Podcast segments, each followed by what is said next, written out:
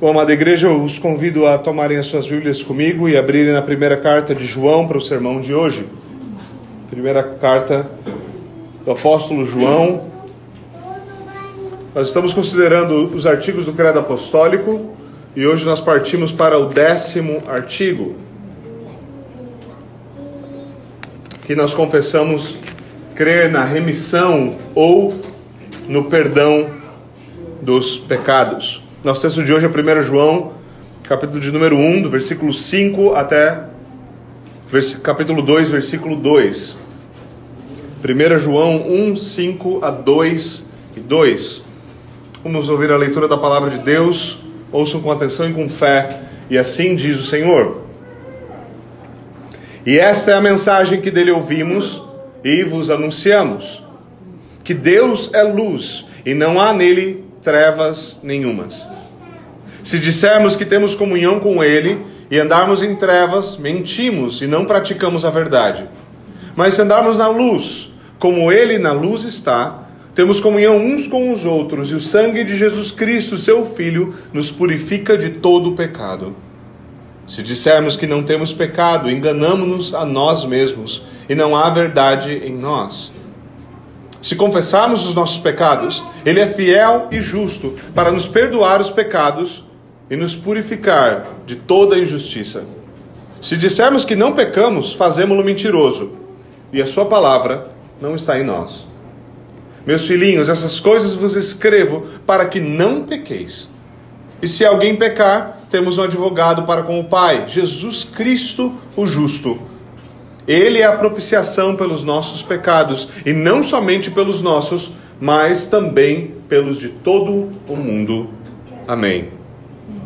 Senhor, nós te damos graças pela tua palavra e mais uma vez pedimos a iluminação do teu Santo Espírito operando sobre o ministério da pregação. Nós te damos graças e pedimos que o Senhor haja poderosamente entre nós. Por Jesus Cristo, nosso Senhor. Amém. Bom, meus irmãos, esse é um texto bastante famoso para nós, bastante conhecido entre nós. O apóstolo João aqui nos apresenta o motivo da carta, primeiramente, no começo da carta, então ele passa a anunciar a mensagem da santidade de Deus. Deus é luz, é uma, obviamente, uma imagem ou um símbolo da realidade de que Deus é santo e nenhuma treva toca nele. Essa é uma linguagem típica, um dos contrastes joaninos típicos. Ele é luz, e se nós dissermos ter comunhão com ele, nós devemos também andar na luz.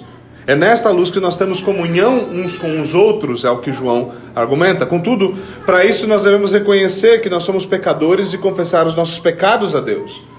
Fazer isso não é simplesmente reconhecer eu sou pecador, mas falar aquilo, falar sobre nós mesmos aquilo que o próprio Deus fala, concordar com o testemunho divino sobre nós mesmos. O grego aqui é bastante claro ao, ao usar, João, desculpe, é bastante claro no grego ao usar a palavra. Você deve falar a mesma coisa que Deus está falando. Você deve falar a mesma coisa, certo?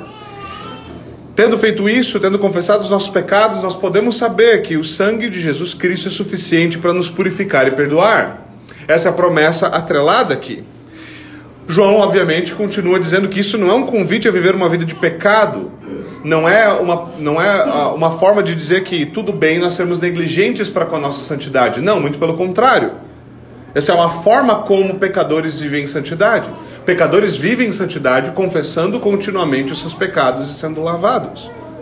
Esse é um, então não um convite a uma vida ímpia, mas um consolo para aqueles que, desejando e ansiando viver uma vida ímpia, desejando e ansiando viver uma vida santa, acabam pecando e devem recorrer então à saída proposta pelo apóstolo. Esse é um consolo para esses pecadores, para que eles possam continuar caminhando com Deus e tenham certeza de sua comunhão com Ele na luz.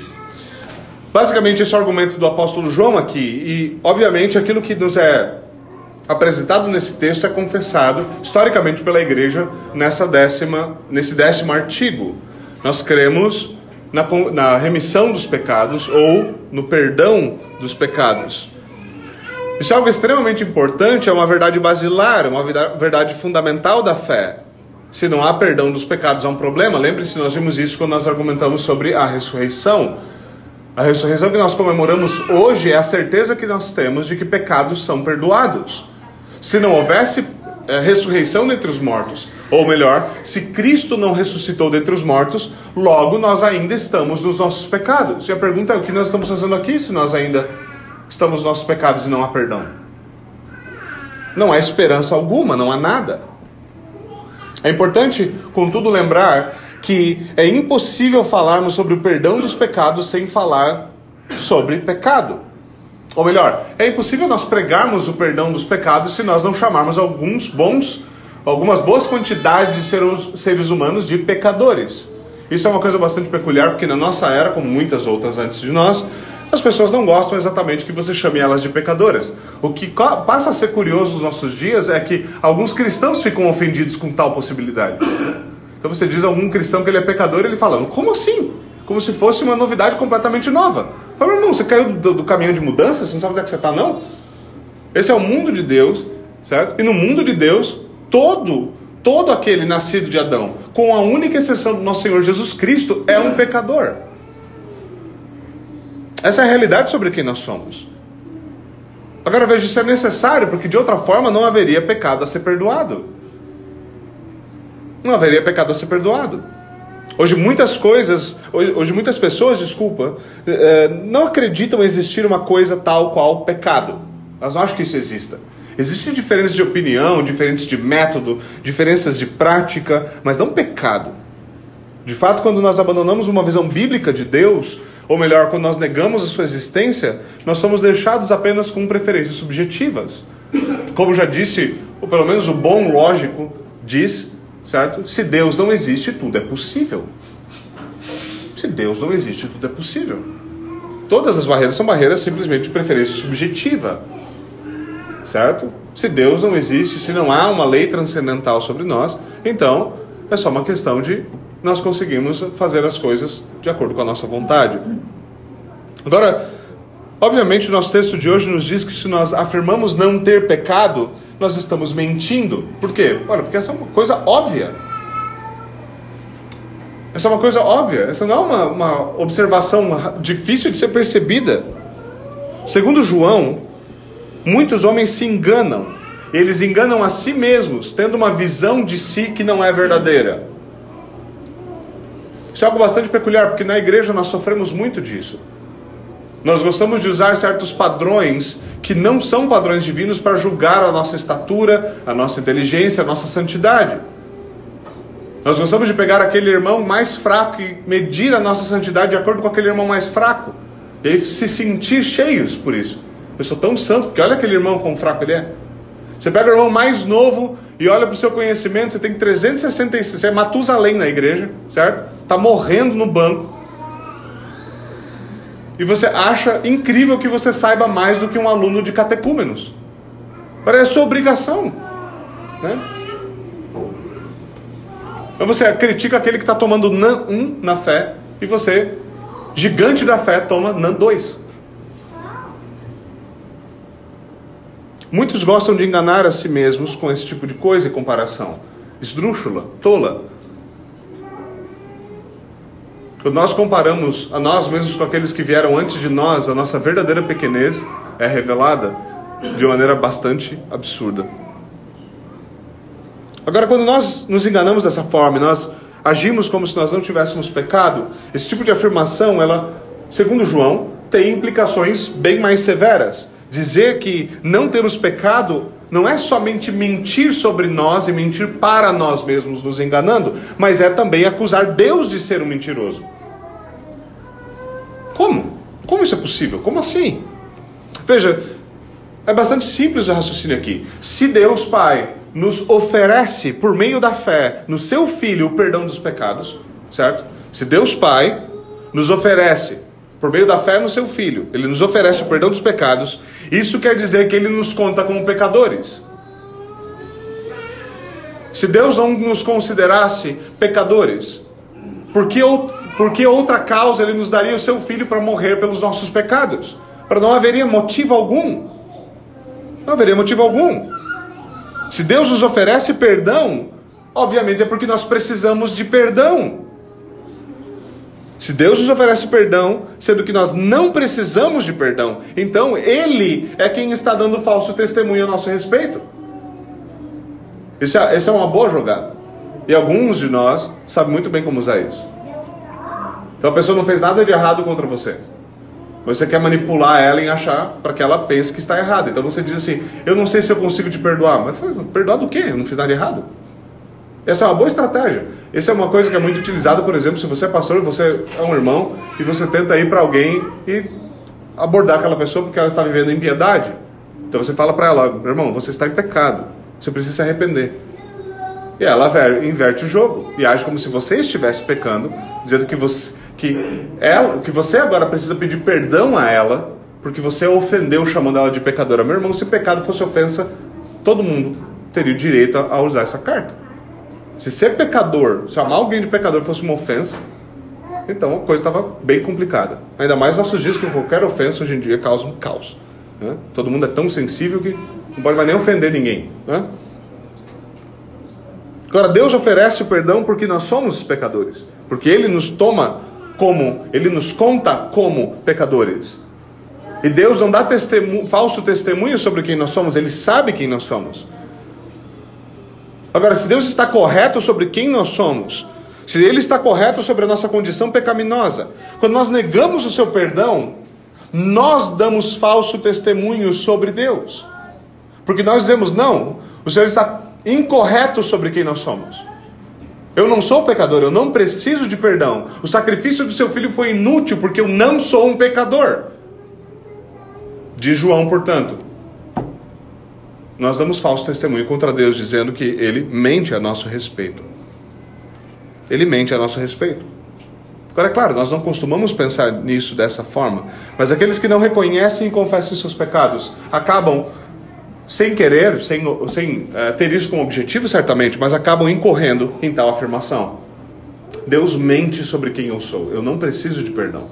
Deus mente sobre minha natureza e minha condição, eu não preciso de um Salvador. Deus mente sobre mim.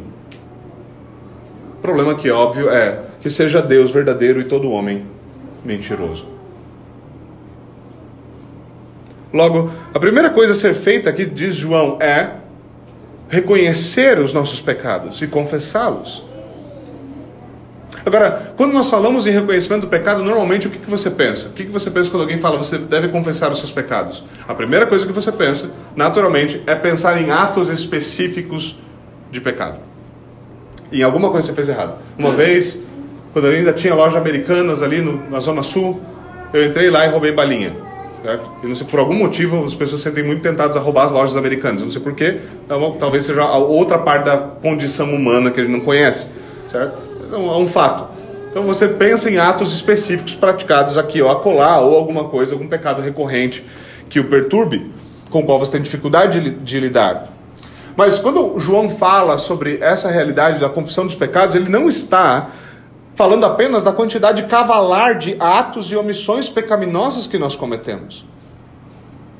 Mas ele está mas ele aborda necessariamente a ideia de que nós devemos reconhecer que esses atos particulares não estão soltos da natureza do nosso ser, mas são parte da nossa natureza, que é por si pecaminosa.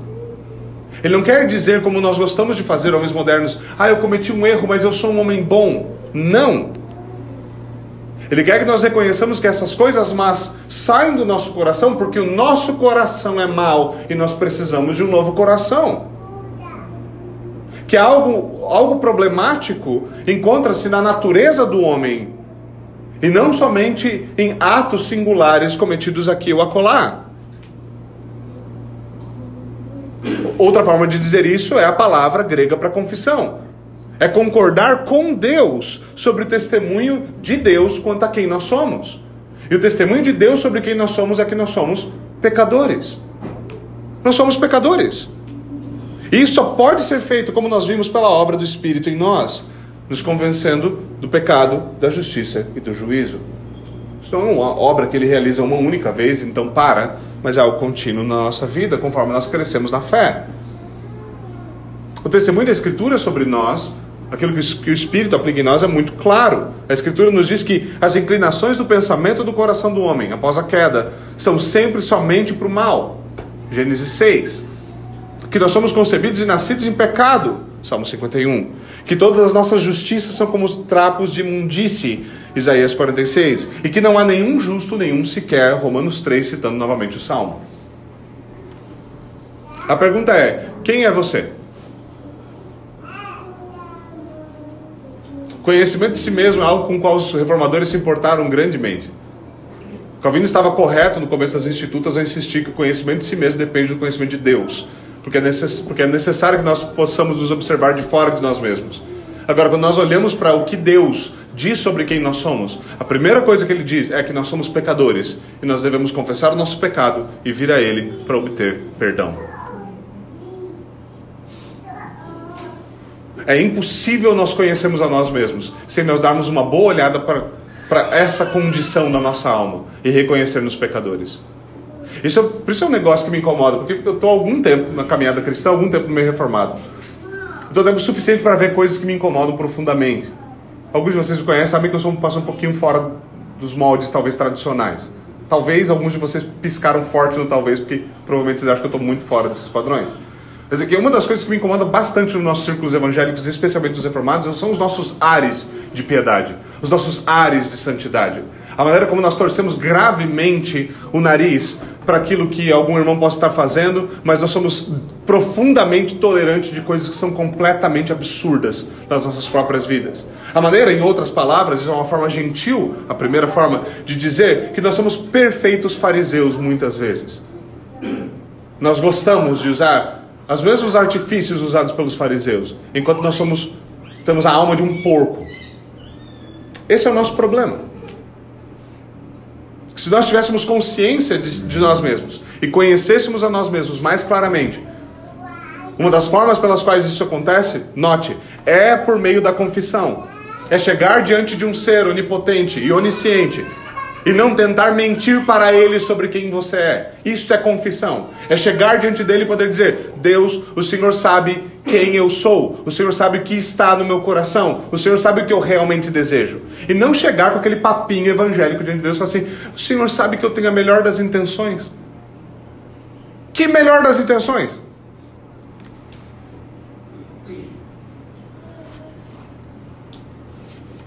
Nós devemos conhecer a nós mesmos, sem dúvida alguma. Mas isso é impossível sem conhecermos a Deus. E quando nós o conhecemos, nós devemos concordar com aquilo que ele pensa sobre quem nós somos. É isso que ele pensa de nós. Não há nenhum justo, nenhum sequer. É por esse mesmo motivo que houve de nascer um homem que não era meramente homem, mas perfeitamente Deus e homem, verdadeiramente justo para morrer por pecadores, para que nós pudéssemos conhecer justiça e pudéssemos participar pela fé da sua justiça. Mais uma vez, esse é o nosso estado de pecado e miséria. E a pergunta aqui óbvia, a retórica aqui óbvia é: você concorda com o que Deus pensa sobre você? Na sua confissão íntima, você concorda com o que Deus pensa sobre você? Você consegue confessar os seus pecados realmente? Ou você chega cheio de orgulho diante dele e fala assim: o Senhor bem sabe que eu fui duro aquela situação porque o Senhor sabe que eu sou justo. Que eu fiz isso porque o Senhor sabe que é isso. E Deus olhando e falando assim: cara, você realmente está bem louco da cabeça. Você está doido, você está completamente despirucado. O que você pensa que é?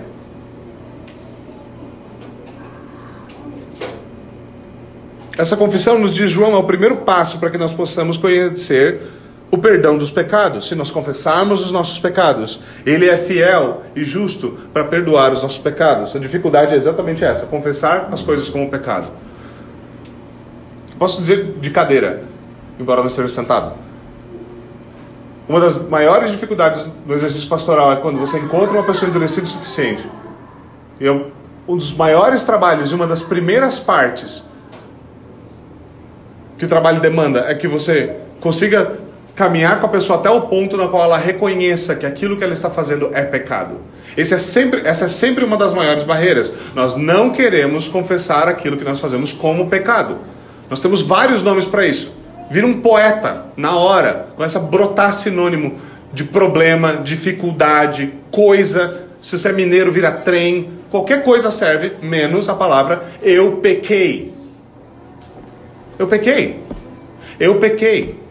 E não só pequei porque, sabe, nem todo mundo, sabe, eu também não sou perfeito, mas também ninguém é perfeito, que a outra desculpa é ridícula, óbvio que ninguém é perfeito. Com exceção do nosso Senhor Jesus Cristo, ninguém é perfeito, que desculpa é essa? Ah, mas é que eu, eu não sou perfeito. Fala, capaz, eu não tinha percebido. claro. É óbvio que você não é perfeito. Isso não é confissão. Mas é chegar diante do Senhor e dizer: Senhor, eu pequei. Eu não pequei porque foi um acidente. Não é algo acidental no meu ser. É parte de quem eu sou. Eu sou, minha natureza é caída.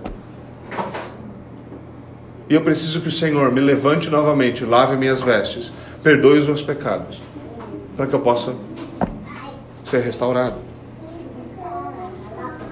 Nós somos bons nisso. Confessar o nosso pecado é sempre difícil. E o primeiro passo, muitas vezes, é simplesmente não tratar determinado erro como pecado. É ter uma justificativa para isso. Nomear em termos bíblicos a nossa atitude é difícil. Eu lembro uma vez lidando com uma certa situação na qual havia acontecido um roubo. E a quantidade de sinônimos que a pessoa achou para evitar aquele roubo era incrível. Não, foi pego emprestado sem avisar e sem devolução. É genial. É o que os nossos políticos fazem conosco continuamente. Né? E, e, tem todos, todos os outros nomes criativos para isso. Mas agora, quando você falou, não, o problema aqui é o seguinte: o problema aqui é que houve um roubo. E esse pecado inconfessado simplesmente faz de você um ladrão. É isso que diz o mandamento, é isso que está na segunda tábua da lei. Aquela maneira como isso ofende é incrível, por quê? Porque nós queremos ocultar os nossos pecados. Aquele mesmo ímpeto que estava nos nossos primeiros pais, aquele mesmo impulso adâmico de achar que uma folha de figueira pode ocultar a nossa vergonha, em vez de recorrer ao sacrifício de Jesus Cristo para cobrir o nosso pecado, é um ímpeto que todos nós temos. É aquele vídeo famoso da criancinha com a cara toda borrada de chocolate ou de batom, com um pedaço de chocolate do batom na mão, para trás, assim, a mãe perguntando: você mexeu do batom? E aquela cara de pau adâmica e evina presente, dizendo: Não fui eu. Não fui eu. Não sei quem fui. Nós faltamos com a nossa palavra, mas nós nunca mentimos. Nós quebramos nossas promessas, nós quebramos contratos, nós chegamos atrasados e nós nunca estamos errados. Nós queremos aquilo que não é nosso, mas nós nunca cobiçamos. Eu nunca senti inveja na minha vida. Nós faltamos aos cultos, mas nós nunca negligenciamos o dia do Senhor. Nós desonramos nossas autoridades, mas nós nunca quebramos o quinto mandamento. Ora, não é à toa que nós nos sentimos tão santos. Não é à toa. E é exatamente por isso que nós somos hipócritas. E é exatamente por isso que nós devemos abrir bem os nossos olhos ao lermos Mateus 23, por exemplo ai de nós.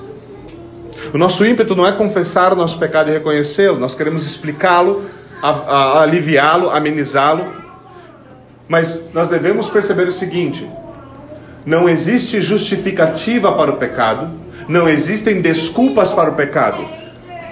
O Evangelho nos oferece apenas o perdão dos pecados.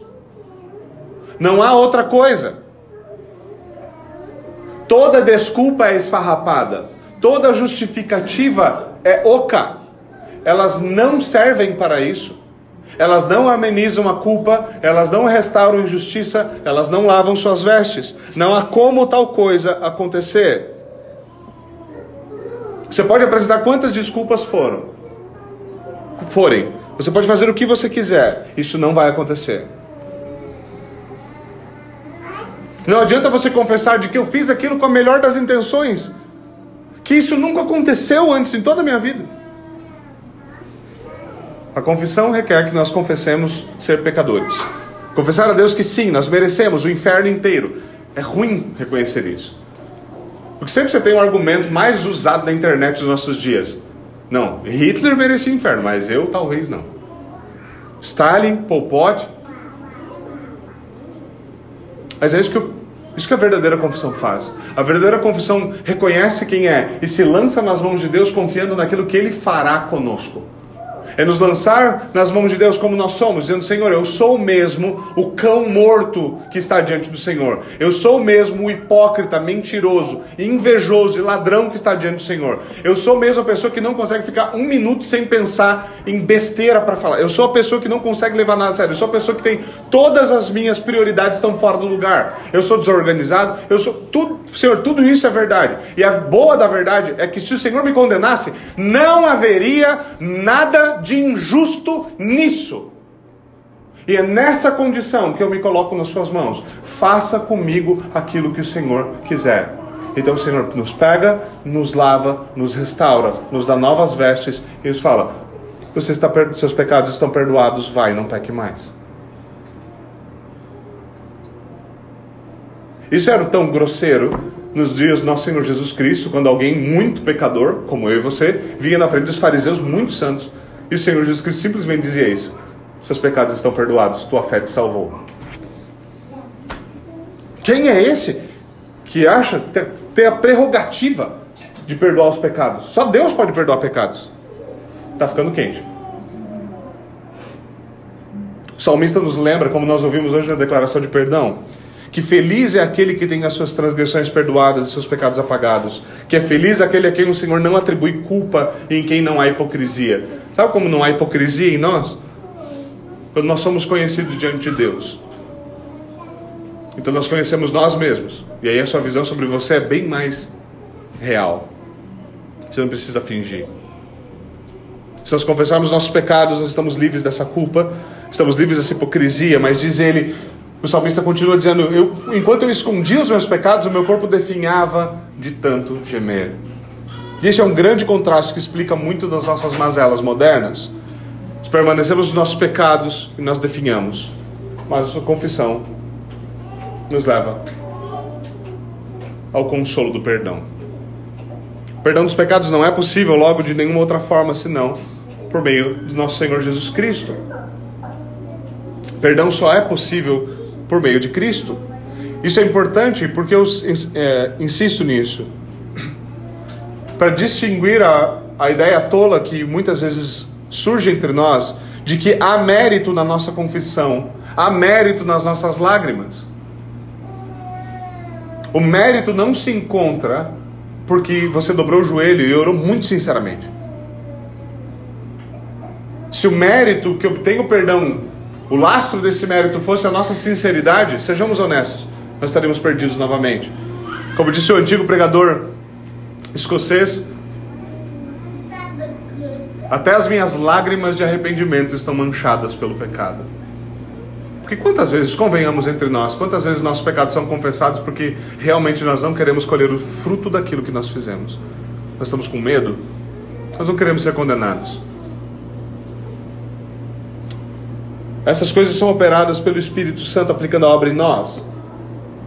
O mérito do perdão encontra-se em Cristo, na sua obra e na sua pessoa, e não em, na nossa confissão necessariamente.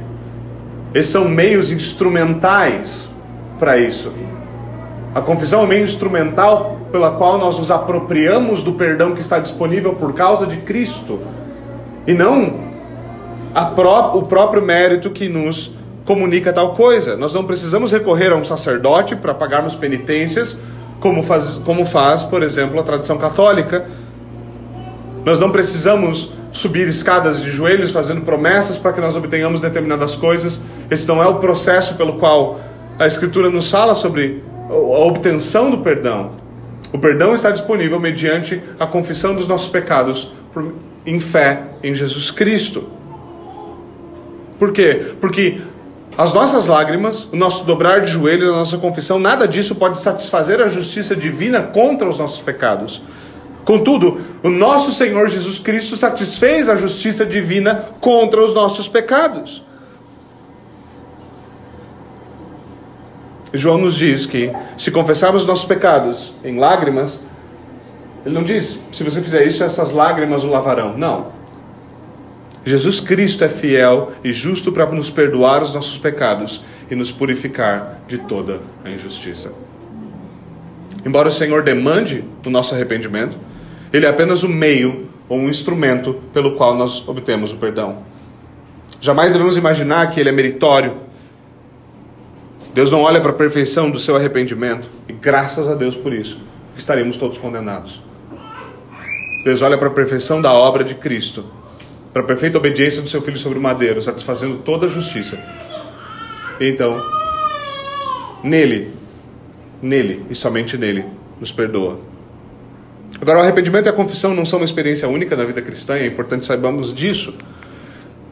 O antigo pregador dizia que o arrependimento e a confissão não são uma catraca que você passa uma vez na vida e vá lá, você é um cristão. Não, ela é um caminho que nós devemos trilhar. O arrependimento é parte da vida da igreja, é parte da comunhão e por isso é parte, por exemplo, da nossa liturgia dominical.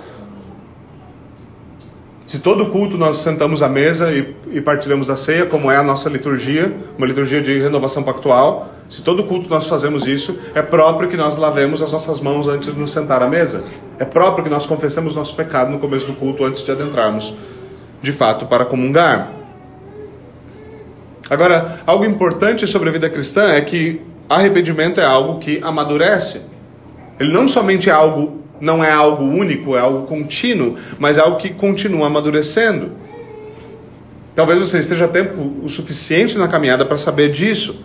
Quando você chegou, você conseguia pensar em algum um ou outro pecado mais grosseiro que estava diante de você, diante da sua consciência, você os confessou, mas à medida que você caminha e cresce, você começa a perceber mais mazelas da sua alma, outras coisas que são pecaminosas e você vai ficando mais sensível a isso. A sua percepção de quem você é e dos seus pecados, ela se torna mais aguçada. Isso é algo bom, isso é algo normal e saudável no crescimento de um cristão.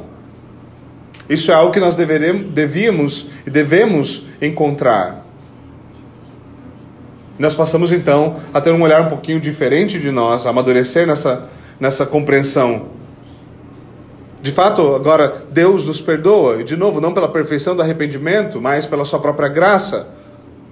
Mas conforme nós crescemos, nós vamos nos apercebendo de cada vez mais necessidade de perdão. E você não ora mais só antes de dormir, porque você não quer morrer dormindo. Talvez tenha começado assim a sua prática, a sua liturgia do sono. Né? Agora você não ora mais apenas no domingo, na hora da confissão do perdão, rapidamente, para poder, certo? Ouvir a declaração de perdão da boca do ministro com a consciência tranquila. Mas não, você está continuamente diante do Senhor considerando seus pecados e confessando as suas faltas. E quanto mais nós crescemos em compreensão de quem Deus é, melhor nós vemos quem nós somos, então mais razão de fato nós temos para confessar os nossos pecados. João ele escreve a cristãos dizendo que ninguém pode afirmar que não tem pecado. E nós jamais deveríamos cair nessa falta. Devemos perceber esse tipo de realidade. A grande diferença entre cristãos e ímpios não é a ausência do pecado. A W. Pink, o grande teólogo, disse isso é, e disse isso com força. A grande diferença entre cristãos e ímpios não é a ausência do pecado ou a perfeição. Não. A grande diferença entre ímpios e cristãos é a presença do arrependimento. É aquela humildade própria daquele que sabe quem é, porque expõe-se diante de um observador onisciente. Veja, ímpios e cristãos ambos pecam, e ambos pecam gravemente muitas vezes. Mas o cristão deve ser distintivamente reconhecido pelo reconhecimento e a confissão do seu pecado. Veja, a história do povo de Deus é marcada por homens que pecaram gravemente. Alguns deles são os nossos maiores heróis da fé. E uma das suas marcas mais características é: eles pecaram e eles se arrependeram. Uma das coisas incríveis sobre Davi é exatamente isso. Esse lembrete contínuo de que Davi parecia ser o rei messiânico. E a todo momento parece que é isso.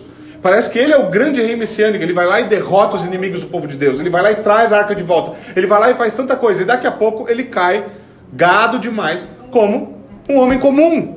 E aí você fala, ele não pode ser o rei messiânico. Ele não pode ser o Messias prometido.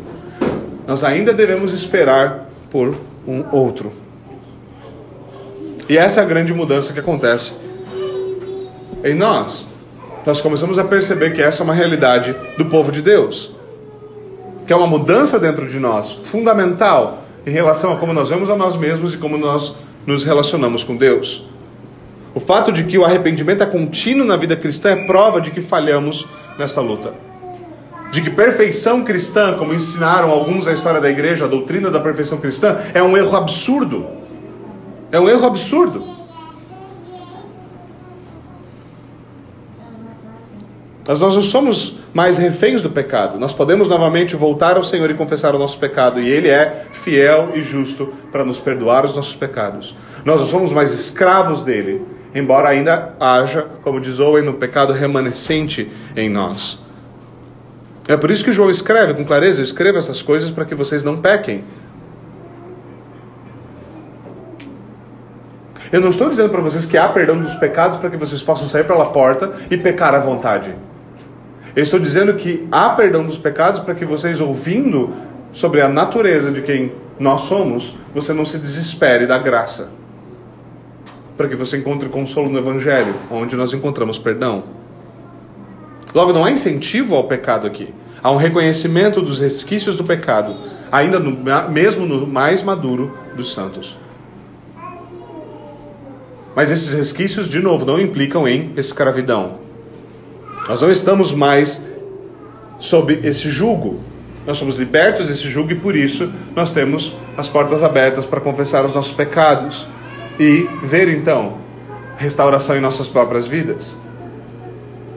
Isso é algo que nos está disponível. E por isso nós devemos estar atentos ao nosso próprio coração.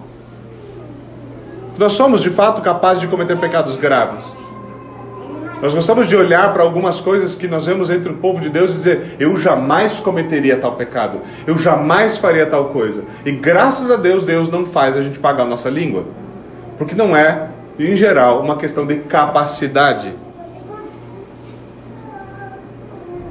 Por isso, aqueles mais maduros são muitas vezes evidenciados, uma das evidências daquela maturidade própria de quem realmente cresceu no conhecimento de si e das Escrituras, no conhecimento de Deus, é a sua, tal qual podemos chamar de é, reticência em condenar os outros nas suas falhas.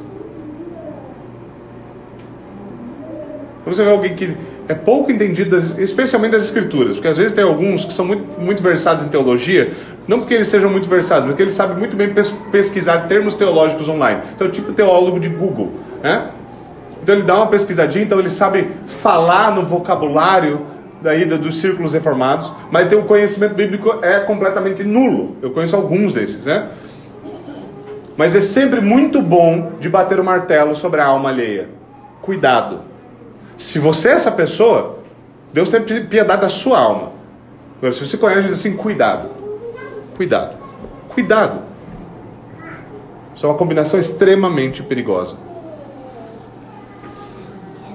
Agora, para que nós possamos caminhar para um fim razoável, nós devemos considerar ainda que os pecados não são cometidos apenas contra Deus, mas nós pecamos também contra o nosso próximo. Isso quer dizer que muitas vezes nós devemos confessar o nosso pecado também ao nosso próximo. Assim como o nosso pecado afeta a nossa comunhão com Deus, e nós devemos ah, restaurá-la por meio da confissão, muitas vezes o nosso pecado contra o nosso próximo atrapalha a comunhão com o nosso próximo. Então nós devemos, obviamente, comunicar o perdão e comunicar o nosso arrependimento. Mas nós devemos perceber e tomar cuidado com algumas das, das ciladas que existem aqui. Algumas coisas são importantes para que nós possamos fazer isso como cristãos e não usar perdão, perdoar e pedir perdão como formas de manipulação. Primeiro, nós devemos buscar perdão e não oferecer desculpas. Maridos, esposas especialmente, nós ensinamos isso aos nossos filhos facilmente. Então você perde a paciência e você vai para sua esposa e fala: Me perdoa porque você me tirou do sério. é. Essa é a velha técnica de Adão, a gente aprendeu muito bem. Deus vem e pergunta: O que aconteceu, Adão? Foi a esposa que tu me deste. Para, de quem foi a culpa? De Deus. Se o senhor não tivesse criado a mulher, tá, tava tudo bem. O senhor insistiu em criar a mulher.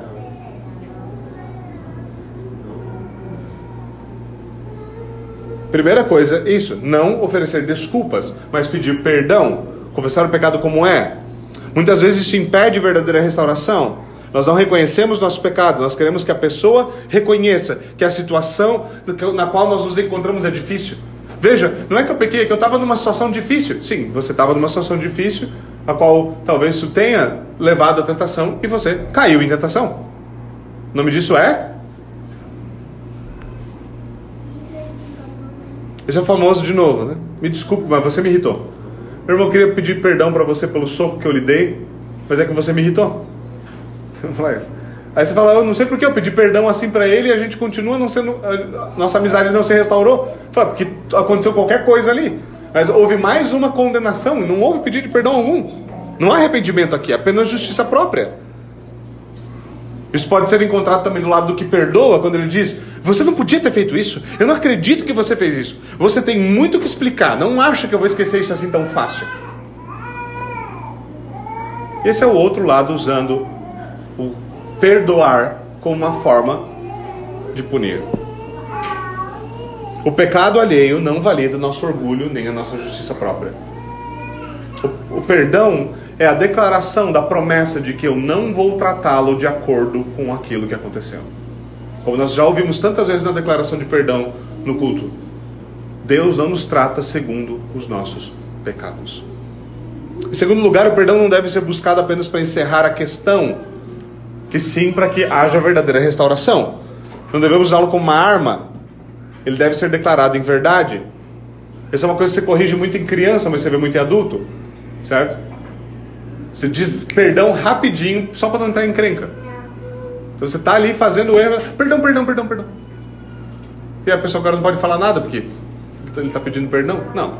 Perdão não deve ser usado simplesmente para se safar João Batista é muito claro em nos mostrar isso quando ele fala sobre a necessidade de dar frutos que combinem, que sejam dignos, que estejam de acordo com o arrependimento.